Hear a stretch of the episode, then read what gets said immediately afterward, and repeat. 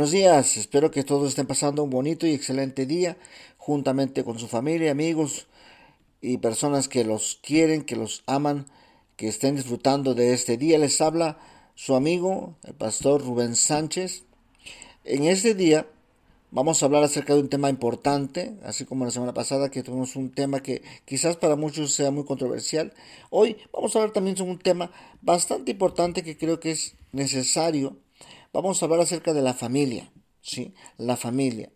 Creemos que la familia es una institución creada por Dios, creemos que Dios inventó a la familia. Esto nace en el corazón de, de, Dios. La familia es uno de los tesoros más grandes que nos ha dado Dios. Como decíamos, la familia es la institución formada, creada por Dios.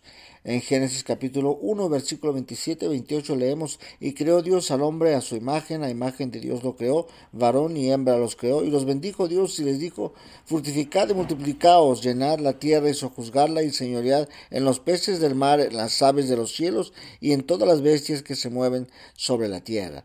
Dios bendice esta primera pareja, el primer matrimonio, eh, una vez registrado, se encuentra en la Biblia en el capítulo 1 de Génesis, cuando Dios bendice por primera vez a esta unión entre un hombre y una mujer. Lo dice claramente la palabra de Dios. Sin embargo, la sociedad, al pasar los tiempos que va modernizándose cada día más, el sistema en el que el mundo está viviendo, está cambiando eh, las funciones de la familia, está cambiando el sentido de la familia, denigrando de alguna manera los valores familiares. Hoy en día ya no hay respeto y no, no es crítica, sino que una observación a nuestro diario vivir es menos el cariño que se tiene a los abuelos, es más eh, la costumbre de ir a dejarlos a un asilo, a los ancianos, el de no visitarlos, el de no compartir, el de alguna manera tener el recelo de que los hijos sean regañados por los abuelitos o que les llamen la atención. Hoy día eso no es muy bien visto por la sociedad. Pero bueno, vamos a ver qué dice la palabra de Dios, ¿no? El hogar lo forma Dios, lo crea Dios, nace en el corazón de Dios para que exista una comunidad, para que exista comunión entre Dios, la familia, para que haya eh, una relación profunda, unos vínculos bien creados vínculos de por vida. Eso es lo que era el propósito de Dios, ¿no?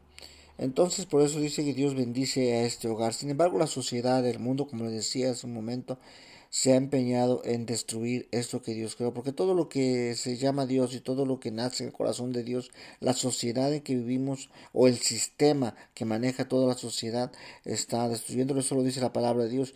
Juan 10, dice, el ladrón no vino no viene sino para hurtar y matar y destruir. Y Jesús dijo, yo he venido para que tengan vida y para que la tengan en abundancia. Entonces hacemos referencia a la palabra de Dios porque eso es lo que estamos tratando de, que sea nuestra base, nuestro fundamento. Es Dios quien creó la familia y tenemos que basarnos a lo que dice Dios acerca de la familia, ¿no? El diablo ha tratado de destruir y el diablo puede ser una forma del sistema de gobierno mundial y todo eso que se está viendo hoy en día. Ha tratado de venirnos a robar, a matar y a destruir lo que Dios construye, lo que Dios edifica, lo que el hombre Dios le ha dejado como herencia. Entonces el enemigo, que el diablo, la sociedad, el gobierno, está tratando de alguna manera robarnos esa bendición de tener familias sólidas. Y siendo la familia una organización, una institución creada por Dios, pues tiene eh, roles o papeles que desarrollar, que cumplir.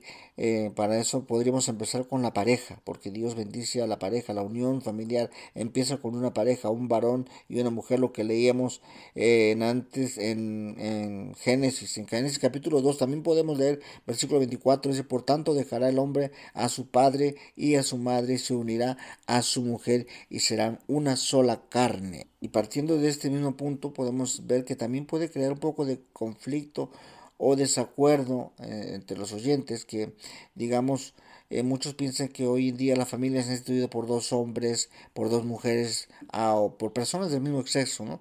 Y sin embargo la Biblia dice no, por tanto dejará el hombre a su padre y a su madre y se unirá a su mujer. La bendición en Génesis capítulo 1, 27, 28 leíamos que Dios bendijo al hombre, al varón y a la mujer. Entonces, desde ahí partimos que el matrimonio, según establecido por Dios, es por un hombre y por una mujer. Así lo establece la palabra. Entonces algo importante que vamos a recalcar también dice que el hombre dejará a su padre y a su madre y se unirá a su mujer. ¿Sí? Entonces, la, mucha de la costumbre en el mundo, por lo menos en el mundo latino, dejamos que los hijos se casen y vengan a vivir con los padres o los suegros o vayan a casa de los suegros, ¿no? A hacer su casa, su primera morada. Y eso es partiendo del, del punto bíblico. Muchos cristianos erramos en este factor, en este, este punto principal en el cual Dios establece la unión familiar. Dice, dejará a su padre y a su madre. Y más que el hombre, es ambos, tanto el hombre como la mujer, ¿no? Deben de separarse de ese vínculo que pertenecieron antes y ellos van a crear su propio hogar, van a crear su propio espacio se dice que la palabra hogar viene de la palabra, es un derivado de la palabra hoguera, ¿no? Es uno donde, donde se hace un fuego. Entonces precisamente es lo que van a crear esas dos personas, este varón y esta mujer.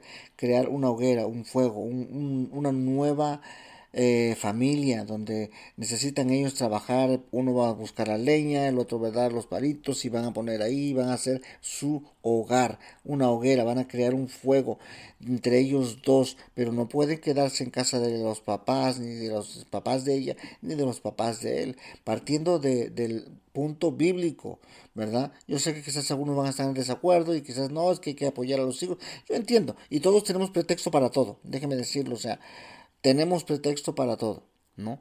Pero tenemos que llegar a la realidad y ser un poco sinceros con nosotros mismos. Lo dice la Biblia, no lo digo yo. No se enoje conmigo. Estoy nada más diciendo lo que dice la Biblia y estoy tratando de entender lo, por qué vienen muchos problemas familiares. Porque muchas veces nos vamos a la casa del suegro o, o a la casa de la suegra o, ¿verdad? Viceversa de los padres de ella o de él y empezamos con problemas porque la mamá dice que así no se hace la comida, que al hijo no le gusta así, o la suegra por parte de, la, o sea, la mamá de la esposa, que así no se visten los niños, que, que los niños tienen que usar pañales de tela, y bueno, detalles que suceden que vienen por causa de venirnos a casa de los padres, cuando la Biblia dice dejará el, el hombre a su padre y a su madre y se unirá a su mujer ¿sí? Van a salir de ese lugar y van a crear su propio fuego, van a crear su propio hogar. De eso se trata la familia, de empezar de cero, nuevas experiencias, eh, inventando y reinventando situaciones, eh, crear nuevas cosas, experimentar cosas juntos como, como la nueva familia que son. Eso es lo que dice la palabra de Dios, ¿no? Entonces, de ahí empezamos, que la Biblia dice que tenemos que apartarnos, salirnos, cortar el cordón umbilical y dejar de ser niños mimados por los padres y empezar a ser adultos y comportarnos como tales. Pero dice algo más la palabra, dice, se unirá a su mujer y serán una sola carne. Aquí es necesario detenernos un poco. ¿Y qué, qué significa será una sola carne? Porque al formar un hogar, al formar un hogar, necesitan las dos personas estar de acuerdo en todo necesitan ponerse de acuerdo porque es importante. Mucha gente, mucha gente dice, no, pues es que el varón es eh, la cabeza del hogar y él tiene que tomar la decisión así, pero es importante que los dos sean una sola carne. No solamente se está hablando acerca de la carne como ser una sola carne en el sexo, en las relaciones íntimas, sino más bien en un mismo sentir, en un mismo eh, estar de acuerdo en todo lo que van a hacer. ¿Por qué es importante? Porque después de la unión familiar, empezar el, el, nuevo hogar, tenemos que darnos cuenta que después vienen los hijos, ¿verdad? Y si no hay ese, estamos de acuerdo en una sola cosa, entonces cada quien va a decir lo que mejor le parece, ¿no? Cada quien va a pensar en lo que mejor piense que está correcto y entonces la disciplina y el orden en la casa y eh, la religión de la casa y como todas esas cosas son importantes platicarlas. De hecho, pienso que debe ser mucho antes del matrimonio. Por eso que en las pláticas premaritales tenemos eso incluido, ¿no? De platicar las cosas antes de formar un hogar. ¿Quién va a trabajar? Eh, ¿Qué va a pasar cuando sale embarazada? Em, qué va a pasar si falta dinero o perdemos el trabajo, corremos a la casa del papá, corremos a la casa de la mamá, qué hacemos, ahí si no hay ingresos, que todas esas cosas, esos detalles se tienen que ver antes de crear un hogar. Es necesario platicarlo, no, no es que vamos a planear y va a salir exactamente como planeamos, pero sí tener un por lo menos una idea de lo que se piensa hacer. Es importante lo que dice la palabra, ¿no? Tenemos que estar en uno mismo, en un mismo sentir, serán una sola persona. Dejan de ser dos, ya no son dos, son uno. Están de acuerdo cuando el papá dice, se va a hacer esto, eso se va a hacer, porque el papá es la cabeza del hogar. Entonces se ve la autoridad representada en el hogar por el papá. Y entonces el papá sale a trabajar y dice, mira, si terminan la tarea temprano, pueden ver televisión. Un ejemplo. Entonces, saliendo el papá de casa, la mujer no va a decir, no, pues ya se fue el papá, ya para que no me esté molestando, después en la tarea pónganse a ver tele. Entonces empieza a haber ese descontrol del hogar. Entonces los niños crecen con una inseguridad tremenda.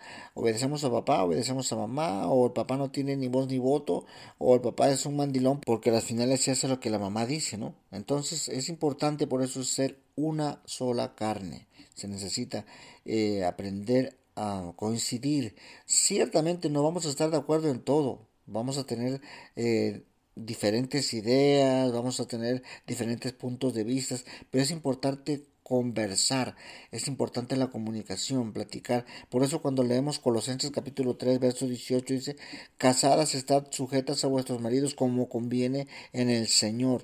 Platicar, no sujetarse como para ser esclava del esposo. No, no, no, muchas veces se malinterpreta lo que dice la Biblia, ¿no? Dice, estar sujetas, vamos a platicar, vamos a conversar, ¿no? Vamos a entendernos, tenemos que ponernos de acuerdo en situaciones que se van a presentar en el camino. Entonces las esposas tienen que estar sujetas a escuchar, a poner atención, a aprender a llegar a un término medio, ¿no? Ni para uno ni para el otro, sino que llegar siempre a un acuerdo común. Eso es importante, darnos cuenta de lo que estableció Dios. Por eso Dios dice que tenemos que aprender a escucharnos unos a otros, de aprender a ser una sola persona. También dice en el versículo 19, maridos, amad a vuestras mujeres y no seáis ásperos con ellas, ¿no? Aprender a amar a las mujeres y no ser ásperos. Siempre se ha dicho, se ha cantado, se oye tanta música, tanta poesía, tantos poemas, y creo que la mayoría concordaría que, que decimos, ¿no? Que a las mujeres nunca los varones las vamos a entender.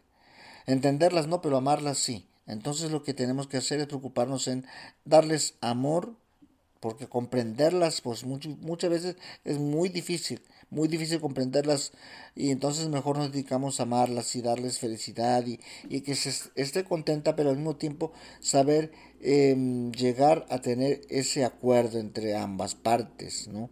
Siempre darnos cuenta de que pues es muy complicado querer comprender a la mujer, la mujer hace miles cosas a un mismo tiempo, los varones somos un poco diferentes, bastante diferentes diría yo, pero bueno, entonces por eso es la palabra los maridos amar a vuestras mujeres y no ser ásperos con ellas, no ser así como que ya, de, ah, me molesta todo lo que dices, sino que aprender a escucharla, porque si nosotros queremos ser escuchados, tenemos que también aprender a escuchar.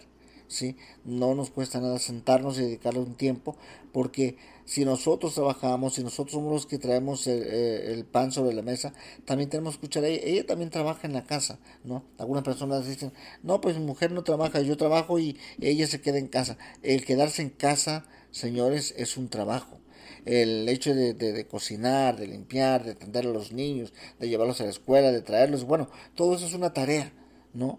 Que si los padres nos quedáramos en casa, quizás apreciaríamos más el trabajo de las damas también, aquellas que, nos, que son amas de casa.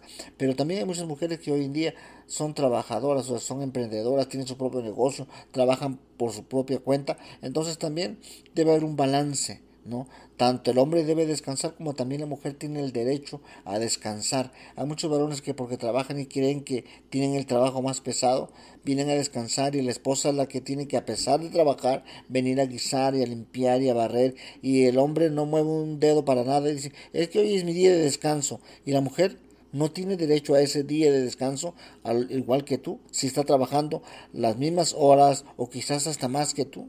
Entonces tenemos que crear ese balance. aprender a que debe haber un balance entre una y otra cosa. Por eso la Biblia nos habla de que tenemos que amar a la esposa eh, como Cristo amó a su iglesia y se entregó a sí mismo por ella.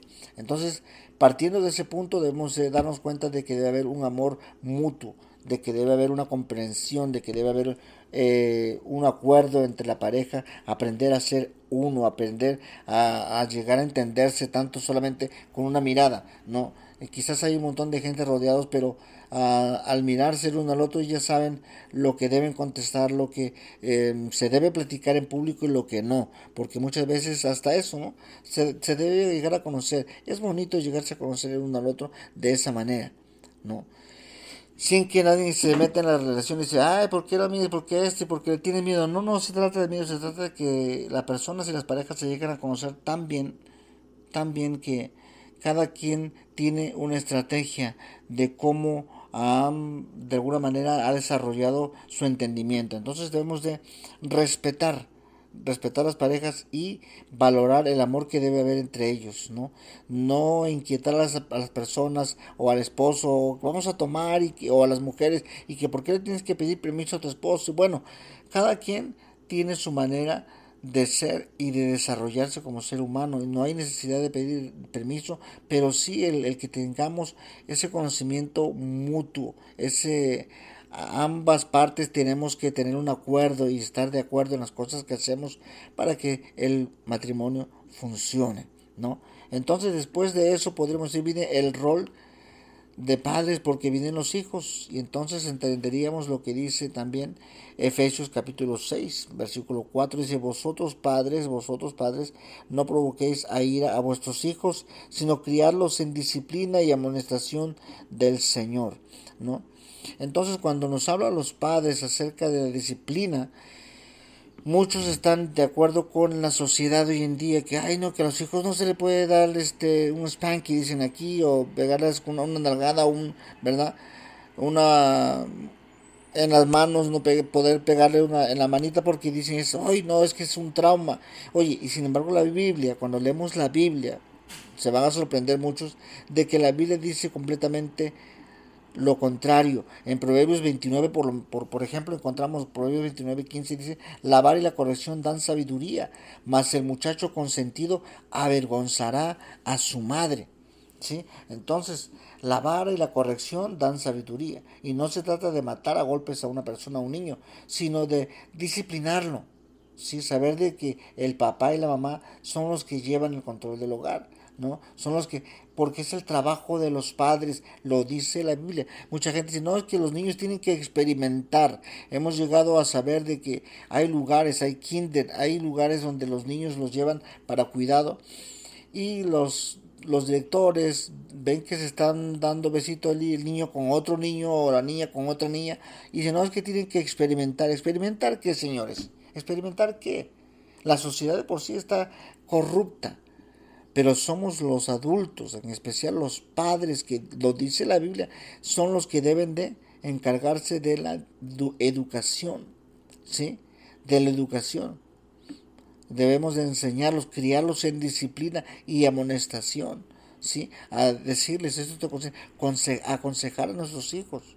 Ellos van a tener la libertad cuando crezcan de escoger el camino que ellos quieran, pero mientras estén pequeños nos corresponde a nosotros guiarlos, ser guía de sus hijos. Hoy en día la sociedad está tan, tan torcida, tan demasiado inclinada al, libertinaje, que si el niño por confusión o porque ve a otra a una niña y tiene amiguitas niñas y juegan con muñecas, el papá le compra una muñeca porque es que eso quiere él. ¿Y tú qué estás pintado? O sea, no eres, no cumples tu rol de padre para aconsejarlo, para jugar con él, para divertirte con él. O sea, no vamos a entrar en detalles ahorita de, ese punto que quizás muchos tengan desacuerdo, pero sí es importante que nos demos cuenta que como padres cumplimos, tenemos que cumplir nuestro rol, nuestro papel como padres es guiarlos, orientarlos hacia una mejor vida, ¿sí? Entonces dice la Biblia, oye, la vara no lo va a matar, ¿sí? Lo dice también en el versículo 17 del mismo capítulo 29, corrige a tu hijo y te dará descanso y dará alegría a tu alma, lo dice el mismo capítulo 29 de Proverbios. Y en el capítulo, pasamos unos capítulos más, en el capítulo 23, eh, versículo 13 y 14, si no mal recuerdo, dice, no rehuses corregir al muchacho porque si lo castigas con vara, no morirá. Amigos, el corregirlo a, nuestros hijos no quiere decir que se van a morir porque le das un barazo, no. Lo castigarás con vara y librarás su alma del Seol dice el versículo 14 del capítulo 23 de Proverbios. Son cosas que tenemos que ponernos a pensar. El rol de, de los, nosotros padres es corregirlos, enseñarles, darles esa clase de orientación que no la van a tener en ninguna escuela. Enseñarles a valorar el amor a los abuelitos, el respeto, el saludo. Hoy en día tú llegas a la casa de, de unos familiares y no saben ni saludar ni al tío, ni a la abuelita, ni a los abuelitos. O sea, los padres y todo les da, les da risa y todo les parece gracia y todo se ha convertido en una sinvergüenza, un mundo que no tiene respeto por nadie. Entonces tenemos que tener cuidado amigos de que Dios nos va a demandar esto que Él nos dio un hogar, nos dio una familia y tenemos que cumplir con el papel que Dios nos dio de ser padres. Por último, vemos el rol de los hijos. Los hijos también tienen un rol que cumplir. Y si leemos nuevamente en Efesios capítulo 6, versículo 1, dice, hijos, obedecer en el Señor a vuestros padres, porque esto es justo. ¿Sí? La obediencia. Se tiene que enseñar obediencia, porque la obediencia al final es parte del respeto hacia los padres. Muchas veces hoy en día vemos que los padres le hablan a los niños o a los hijos, oye, tráeme este papel, o pásame la pluma, o pásame el lápiz, y, y los niños están metidos en el internet, en el celular, en la tablet, lo que quieran, y miran a los padres con una mirada como que levántate tú y hazlo porque yo no lo voy a hacer. Y estoy hablando de niños de 3, 4, 5 años. Y los padres solamente le da risa y entonces vamos nosotros y cogemos el lápiz, el papel, lo que queramos. Y los hijos eh, no somos nuestros esclavos, no, no, no va por ahí el asunto, sino que el hecho de que nos manipulen de tal manera que no hay ese respeto por los padres, se está perdiendo tanto y estamos dejando que nos escape de las manos la niñez de nuestros hijos y están siendo alimentados por el Internet, están creciendo como robots siendo alimentados por la ciencia. Tenemos que tener mucho cuidado. La palabra de Dios sigue diciendo en el capítulo 6 de Efesios, versículo 2, dice, honra a tu padre y a tu madre, que es el primer mandamiento con promesa, para que te vaya bien y seas de larga vida sobre la tierra. Muchacho joven que me escuchas, es importante honrar a los padres. Es importante, te lo digo de todo corazón, te lo digo por experiencia, experiencia propia he experimentado la bendición de Dios de una manera tremenda, tremenda en mi vida, de una manera que no tiene, no tiene cómo, cómo podría yo descifrarlo. Es una bendición que sobrepasa entendimiento cuando somos obedientes, cuando somos eh, personas que honramos a nuestros padres, respetamos a nuestros padres, le damos todo lo mejor que puedes cuando los tienes con vida. De mi experiencia, pues yo te puedo decir, eh, no soy perfecto, pero sí en lo que pude me queda la satisfacción. Mis padres ya ambos partieron con el Señor y me queda mi satisfacción de haberles dado lo mejor que pude darles cuando los tenía con vida, el amor, el cuidado, el respeto, el cariño, el aprecio, el regalarle un lo que sea, en lo humilde, en lo que puedes, si puedes un anillo de oro, una pulsera de oro, si puedes darle unos aretes a tu madre, si puedes darle un ramo de flores, si puedes entregarle un solo, un solo, una sola rosa, ¿no? Es muchísimo para ellos. El hecho de que tú hagas algo, pero hazlo en vida, porque de muertos es demasiado tarde. Entonces eso te queda una gran satisfacción, te deja la bendición de Dios, la palabra de Dios es verdadera y dice para que te vaya bien y seas de larga vida sobre la tierra. Una vida llena de salud, una vida que disfrutes a tus hijos, que disfrutes de, de, la bendición de Dios, ¿no? Tampoco una vida que vas a estar tirado en cama hasta los 80 años, de los 50 a los 80, no, sino que una vida que realmente valga la pena vivir. Con Dios todo es posible. Respeta a tus padres, ámalos de corazón. Nunca le digas no tengo, no tengo, no tengo, porque las personas que siguen diciéndole a los padres no tengo, lo que te iba a dar ya no me alcanza terminan siempre no teniendo nada, terminan en el vacío, sin familia, sin nada, sin seres queridos y sin bienes materiales porque todo el tiempo lo siguen proclamando con su boca, no tengo y eso se llega a efectuar, se hace una realidad. Amigo, te dejo con este pensamiento, construyamos familias sanas, que Dios te bendiga, si dejan tu comentario o visítanos en nuestra página de Facebook como Arca de Salvación Internacional. Dios te bendiga y espero hayas disfrutado de este podcast.